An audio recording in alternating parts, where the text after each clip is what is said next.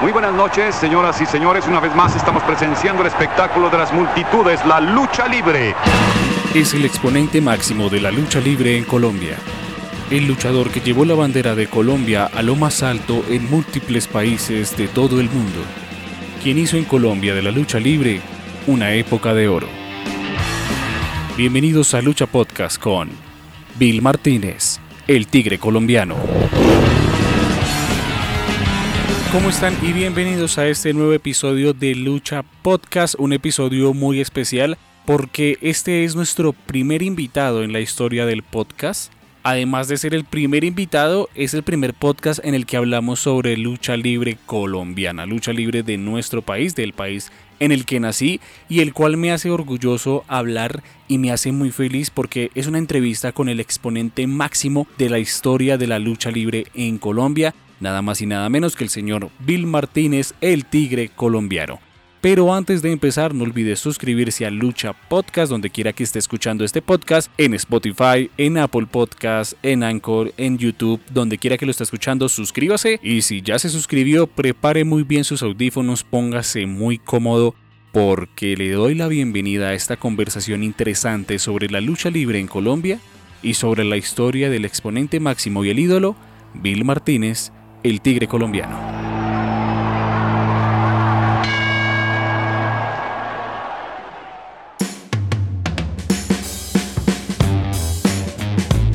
Como, como le decía al, señor Bill, pues para mí es un honor tenerlo hoy aquí en el podcast, en el Lucha Podcast. Eh, estamos y tenemos de invitada a una leyenda de la lucha libre colombiana y una leyenda de la lucha libre a nivel mundial es el máximo exponente de la lucha libre colombiana en todos los tiempos, me atrevo a decirlo. Mi abuelo me hablaba de, del tigre colombiano, él ya falleció, pero creo que es uno de los que me hizo fan de este deporte porque me habló de usted, señor tigre colombiano.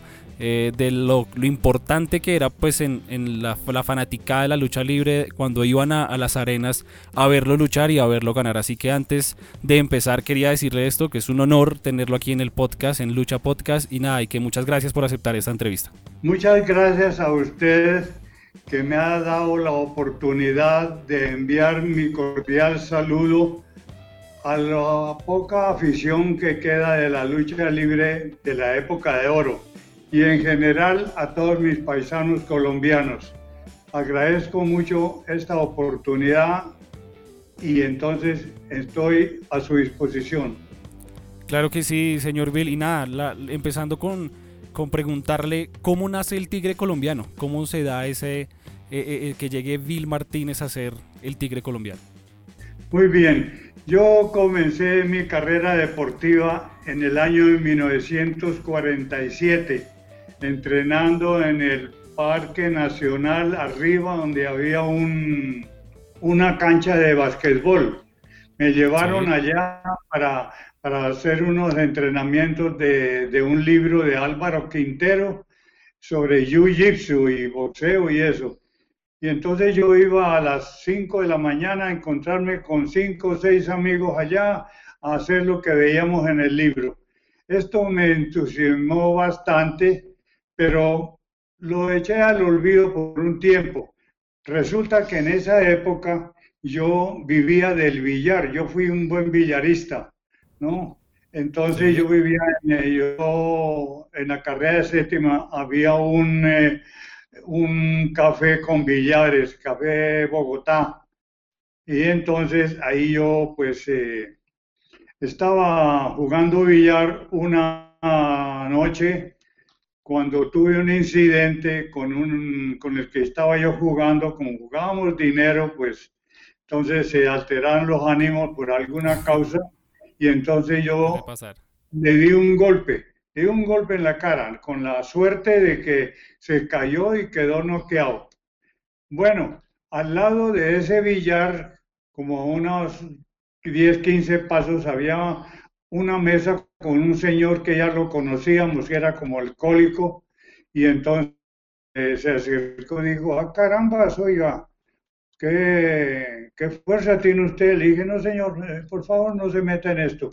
A mí me llevaron para el permanente, en ese día se llamaba Entonces, pues después de pagar ahí 12, 24 horas ahí en un permanente ahí en la calle 12, regresé al billar como siempre para, para ganarme la vida ahí y entonces el señor volvió a decirme, oiga señor, ¿qué fuerza tiene usted? Usted lo noqueó ese muchacho. Le dije, no señor, yo, eh, yo, ya, yo ya estuve en el permanente, ya no quiero más. Entonces, pues eh, me dijo, es que yo soy profesor de un gimnasio en Chapinero y enseño boxeo. ¿Quiere usted ir? Dije, no señor, a mí no me interesa eso, ni nunca he visto boxeo, no, no me gusta eso.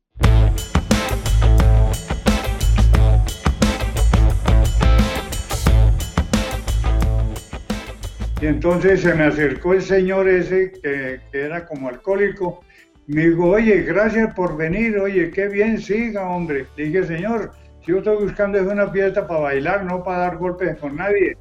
Yo no, yo no sé esto nada. Y gracias, hasta luego. Yo me salí entonces, pero eso me quedó sonando mucho y como a los tres días me dio por, por regresar. Entonces yo pues regresé entré y el señor fue muy atento conmigo, me, me, comenzó a entrenar y ahí comencé yo como boxeador amateur. Luego pasé al boxeador profesional, pero usted sabe, en esa época no se ganaba casi nada, ¿no? Pesitos ahí, alcancé a hacer una pelea en eh, Panamá contra Johnson, un tal Johnson, y otra en, el Ecuador, y algunas tres o cuatro en, Colombia. Entonces, estando ahí, le dije, caramba, yo estaba en el Club Deportivo Municipal donde se practicaban varios deportes, pero yo no lo sabía, ¿no? Pero yo me quedé ahí y como yo adelanté mucho en el boxeo, me pusieron como entrenador sustituto de boxeo y dando mis clases de boxeo ahí, yo oigo un ruido en el segundo piso y digo, yo, ¿qué, pasa? ¿Yo qué voy a ver? Y subí y yo vi unos muchachos y un, señor ahí em, haciendo unas volteretas. Pues era el sitio de lucha olímpica. dije, caramba, a mí me gusta eso. A ver cómo será. Fue cuando comencé a practicar lucha olímpica y grecorromana. Estuve en varios campeonatos y alcancé a tener un 13, cuarto puesto, ¿no? Nacional en Colombia, de manera que yo ya era boxeador amateur, boxeador profesional, luchador olímpico y greco-romana. Estando ahí, entonces vinieron unos muchachos ahí a practicar que les dieron permiso, que eran de Jiu-Jitsu. Dije, ah, sí, con mucho gusto, pero yo quiero que me enseñen y empecé a entrenar con ellos también y entonces incluí otro deporte, el jiu-jitsu de esa época.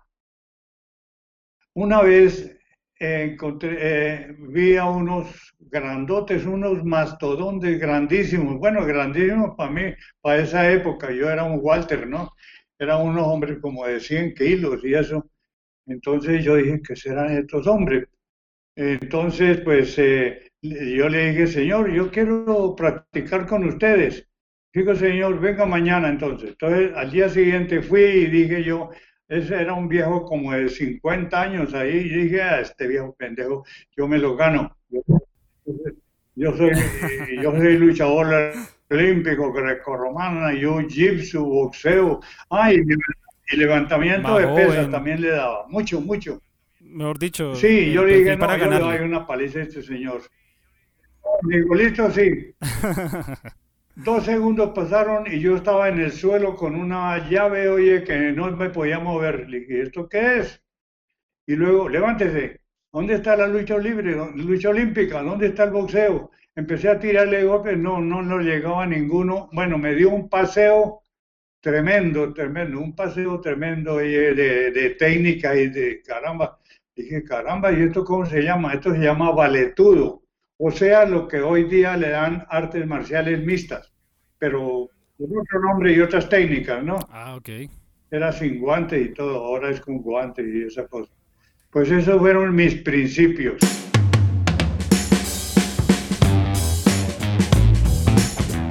Definitivamente un deportista muy integral, como él mismo lo ha dicho, ha participado y ha practicado muchos deportes a lo largo de su carrera y esto que es hablando de los inicios de su carrera. Luego de pasar por las MMA, Bill Martínez nos cuenta ahora cómo va a llegar y cómo es el paso para llegar a la lucha libre y convertirse en el tigre colombiano. Pues le voy a decir una, le voy a decir una cosa y yo lo autorizo. Le voy a decir una cosa y yo lo autorizo. Le voy a pedir algo y yo lo autorizo si usted puede lograr a nivel mundial, a nivel mundial, un, deportista que haya hecho cinco deportes, durante, cinco deportes durante 72 años. No existe. No, y no lo conozco, sí. No es que no existe porque yo tengo muchas amistades en Europa, en América, en Asia y siempre les he preguntado, caramba, campeones mundiales muchísimos, súper super buenos en boxeo, en greco-romana y todo eso.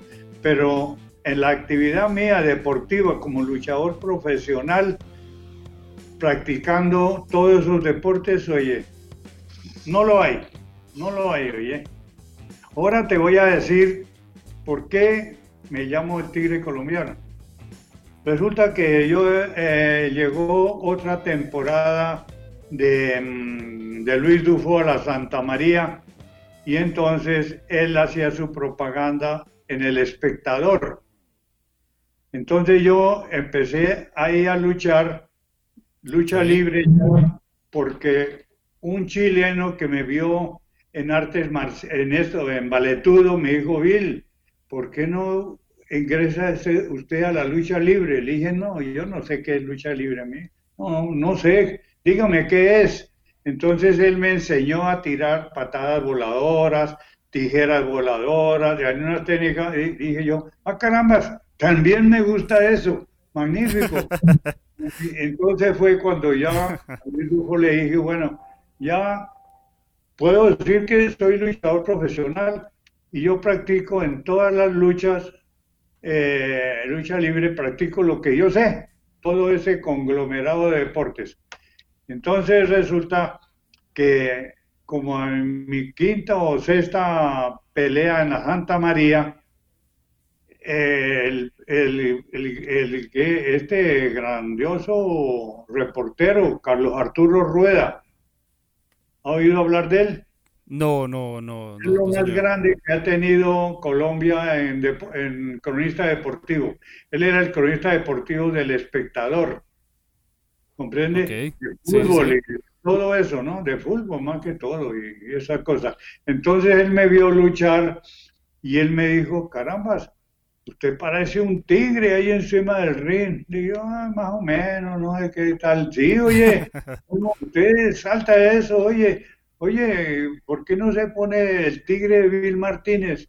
Dije, eh, no me gusta mucho, no, no, no, no me gusta mucho. Entonces me dijo, oye, ¿y tigre colombiano? Dije, carajo, pues colombiano, pues tal vez sí, porque, hombre, ya saben que soy de Colombia. Y él fue el que me puso el nombre del tigre colombiano. Wow, definitivamente qué interesante la historia de cómo nace el nombre del tigre colombiano y por dónde y cómo, por todo lo que ha pasado y pasó antes de llamarse de esa manera, además de todos los países que visitó porque estuvo en todos los países que usted puede llegar a imaginar luchando y mostrando lo mejor de su deporte. Y eso nos los confirma el tigre colombiano, ahora sí, tigre colombiano. La cosa es que en 1959 yo ya conocía casi todo Sudamérica, no me interesó ni Centroamérica, ni nada de eso. Entonces me hablaron que en Europa estaban de los mejores luchadores del mundo, y eso sí es cierto. Y, que esos eran, tenían la nariz rota, llenos de coliflores y todo eso. Dije, bueno, pues no sé. A mí me salieron unas coliflores tremendas que me tuve que operar. Me pesó porque ese es el digestivo de un buen luchador. ¿Mostrar esas coliflores? Claro, unas orejas rotas completamente con llena de... se, se supone que ese señora, esa persona había sufrido mucho. Una pregunta que quisiera hacerle, señor Bill, y es que me causa mucha curiosidad y pues sería un, placer escucharlo de usted y es cómo era la época dorada de la lucha libre en Colombia, cómo eran las arenas, cómo eran los fanáticos, qué, qué se sentía y cómo era luchar en, en, Bogotá. La, lucha, libre, la lucha libre nació en el Teatro Olímpico, el Teatro Olimpia, que quedaba frente al Parque de la Independencia, donde había una estatuica de la Rebeca. Sí. ¿Te acuerdas? Sí, sí, sí. Bueno, ahí quedaba el Olimpia. Eso lo tumbaron, claro, ¿no? Ahora es un edificio y tal. Entonces después, yo no me acuerdo quién era el nombre el promotor. Después, Luis Dufo, que era un boxeador profesional que boxeó en Estados Unidos, se dedicó a traer eh, luchadores de todas partes de América Latina para la Plaza de Santa María y ahí se luchaba los miércoles y los sábados. Entonces tenía que tener un plantel por lo menos de 15 luchadores, porque como eran tan seguidas las, en las peleas, las funciones. Se lesionaban, ¿no? Y así, claro. así se podía decir que la cuna fue ahí en la Plaza de Santa María. Y así duró mucho tiempo, muchos años. y además de destacarse como luchador, también lo hizo como promotor e impulsando eventos de lucha libre por allá, en esa época conocida como la era dorada de la lucha libre en nuestro país. Y yo hice otra gira luchando y por el camino conseguí un poco de luchadores, oye, y entonces eh, hablé con, un, con una radio que llamaba Radio Tricolor. José Vanegas, el dueño, y me dio la idea y le dije, oiga, José, le ofrezco esta, e, este negocio. Yo traigo los luchadores, usted eh, me da el, 40, el 60 o el 70%, transmitimos la lucha por primera vez eh, por la radio suya. Oye, y eso vamos a progresar ambos. Yo traigo, me aceptó y me dio un cuartico ahí, una oficina encima del Teatro Colombia Hoy día no se llaman ahí en la séptima. Entonces, oye, entonces imagínese el éxito tan tremendo por primera vez, oye, eh, narrando de la lucha libre, oye, y él, y él con una propaganda espantosa, oye, de radio y con Bavaria. Fue una temporada, oye, que se metían mínimo 15 mil personas y récord Muchas veces 23 mil personas en la Santa María, claro, con el ringside, ¿no? Que eran como 800 sillas que habían ahí. Eso fue un éxito. Y así fue, oye, que yo, yo pues hicimos ese negocio, pero entonces me llamaron de Europa, ay hombre, y entonces pues dejé eso y me fui y luego regresé y, y siempre se, conseguía promotores para ser empresa. La Arena de Colombia fue otra empresa muy buena y yo la gerenciaba y así, hasta que llegó el momento de que, de que yo cogí la, el coliseo de la Feria Exposición. ¿Se acuerda, no? Ese. No, ese no lo tengo, pues eh, a ese nombre no, no sé a cuál se refiere. Era la empresa de espectáculos Catch. Ok. Que fue una cosa tremenda. Claro, en ese coliseo que era un galpón de Alemania muy grande, cabían cinco mil personas de gradería y y ¿no? Se acomodaron cinco mil personas ahí. Entonces, pues yo la agarré, se hizo empresa, se trajeron muchos luchadores de Europa que yo conocí muy buenos y fue un éxito hasta que, ¿qué dijera yo? Resolví yo cerrarla, oye. Y le voy a decir algo, hay muchas personas, hasta algunos luchadores que han quedado, que me han dicho que la lucha libre en Colombia se cayó por culpa mía.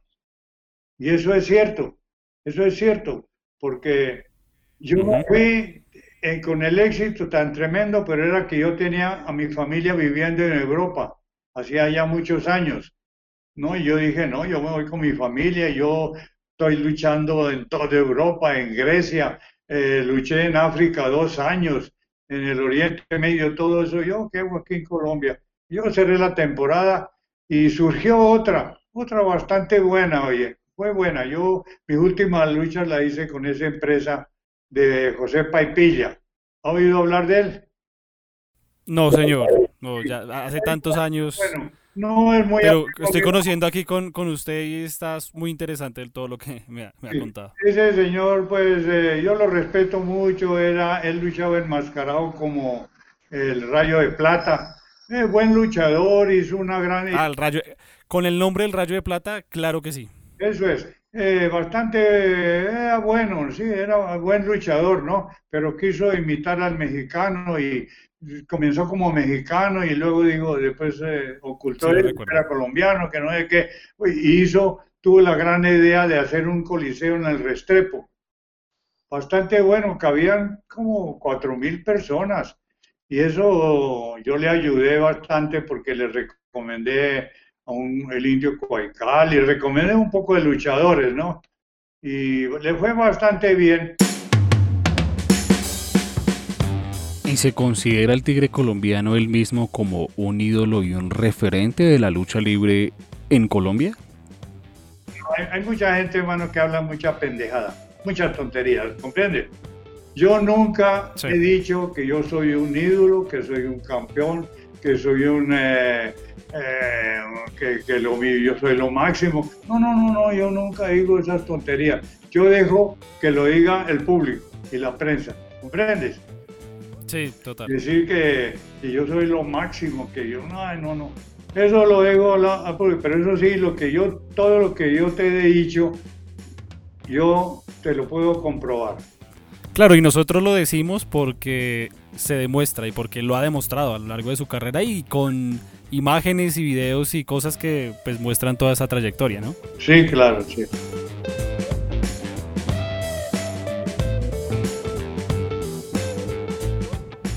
Como él mismo lo dice, lo ha demostrado y lo demostró durante los años de que es un referente realmente de la lucha libre en nuestro país y que llevó en nombre de Colombia a todos esos países y de lo buen luchador y de la lucha libre colombiana. ¿Qué opina entonces Bill Martínez ya que pasó la época de oro, de la época actual, de lo que hoy en día es la lucha libre, tanto en Colombia como a nivel mundial? La opinión mía es la, opinión es la siguiente. La época de la lucha libre de oro, como lo, están diciendo todos, ¿no? Esa época era, como, como el estilo mío, es decir, que yo lo introduje y sí quedó. ¿entiendes? Era una mezcla de grecorromana, olímpica, boxeo, era lucha a ras de suelo y parados, no como la lucha mexicana, ¿entiendes? Entonces, eso gustó muchísimo y la prueba está, oye, que en la Santa María se metían 23 mil personas y en el Coliseo cubierto 5 mil. Entonces, ¿qué pasó? Hubo un lapso de silencio y salió una nueva lucha que es la actual. Respeto profundamente a todos estos muchachos que practican hoy día la lucha libre actual, porque yo la considero sumamente peligrosa. Oye, esos saltos acrobáticos que hacen son enormes, yo jamás los hice. Eh, de cabeza, fuera del ring y esas cosas, eso hay que admirarlo y hay que darle su valor, ¿comprendes? Pero no, la lucha, no les gusta la lucha, es decir, yo no sé si habrá tú oído muchas opiniones al público, quieren ver la lucha anterior, ¿comprende? Pero es que ya no la hay, ya no, ya no existen. Y los que hay ya están muy viejitos, así como yo, yo tengo 91 años ahora, ¿entiendes? Entonces, ¿qué pasa? Que, que van por ahí, ¿qué te dijera yo? 100 personas, 150, 200, y algunos, la mayoría oye con tickets gratis y eso, y ya, no es ya no es profesional porque no pueden vivir de la profesión con esas entradas, ¿comprendes? Sí, sí, sí, ahora esa, esta lucha de ahora es un, yo lo considero un deporte, pero entonces hay muchos que no lo consideran deporte sino un circo, pero no, hombre, no, no, no un circo es otra cosa, es una falta de respeto también con todos los muchachos, ¿comprendes? Yo ¿Alguna vez a Bill Martínez le dijeron que la lucha libre era falsa? Pues no, porque no, para tenían que demostrármelo. No, nunca. Exacto, ¿cierto? Tú, si tú vas a ver, oye, fotos mías, tú vas a ver mi rostro, se va a ver mi fuerza que hago, ¿comprendes? Es decir, porque, y, y, compare con fotos de, algunos muchachos que, que, por ahí luchan y eso, oye, carambas, oye, o cuando se lanza un tipo fuera del ring en el aire y el otro abre los brazos para recibirlo. Oye, ¿cómo es eso? ¿Por qué no se quita? Porque el otro se mata, se mata ahí con semejante salto. Tremendo y muy bueno. Y eso es, yo les he dicho, quiten eso, no suban eso. Eso es lo que jode la lucha, quiten esa vaina. A veces les digo, oye.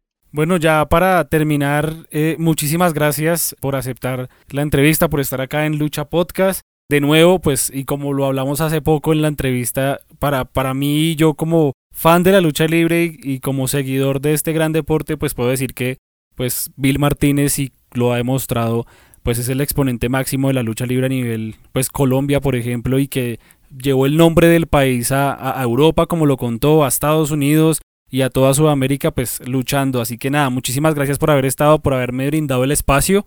Mira, mira, yo no solamente estuve en Europa, yo estuve en Europa, oye, casi, casi 25 años, yo estuve dos años en África. Yo estuve en el Oriente Por año 9 y en África estuve estuve, oye, mucho tiempo, porque yo vivía en Portugal y yo iba a las colonias, Mozambique, Lorenzo Márquez, eh, Luanda, Angola, África del Sur, eh, Egipto. Conozco de todo eso. Es más, yo creo que he estado más fuera de Colombia luchando que en Colombia. Muy, muy interesante. Así que nada, muchísimas gracias. Yo exhorto a la afición actual que apoyen la nueva lucha libre, llámese como se llame, porque se lo merecen, oye, porque son, son muy expertos y muy peligrosos lo que ellos hacen. Ellos merecen muy buena asistencia y aplausos. Muchas gracias, señor Bill, por haber aceptado esta entrevista, haber aceptado esta invitación a Lucha Podcast, por contarnos todas estas historias tan interesantes sobre la lucha libre de nuestro país y sobre este deporte que en tanto amamos. Le repito, es un honor haberlo tenido acá, para mí es un privilegio y es de gran alegría eh, poder hablar con una leyenda como usted y pues muchísimas gracias por lo que hizo por este deporte y por lo que ha hecho por la lucha libre de nuestro país. Sí. Bueno, Juan, ha sido un placer saludarlo. Cualquier mm, dato que tú quieras con, eh, con referencia a lo que hemos hablado, pídamelo, que yo con mucho gusto te lo mando. ¿oyes? Muchísimas gracias para todas las personas que llegaron hasta este minuto del podcast. Eso quiere decir que les encantó esta charla tan interesante con Bill Martínez, el tigre colombiano. Qué impresionante e increíble todo lo que hay detrás de una leyenda de la lucha libre como es este personaje que, que tanto representó para nuestro país. Si les gustó este nuevo episodio este podcast, es el primero que hablamos sobre lucha libre colombiana, que interesante que el primero sea con la leyenda y el exponente máximo de la lucha libre en nuestro país. Eh, no olvides suscribirse en Spotify, en Apple Podcast, eh, hasta en YouTube puede encontrar Lucha Podcast. Nos vemos el próximo jueves, o mejor, nos escuchamos con un nuevo podcast sobre la lucha libre, sobre WWE, sobre este deporte que tanto nos apasiona.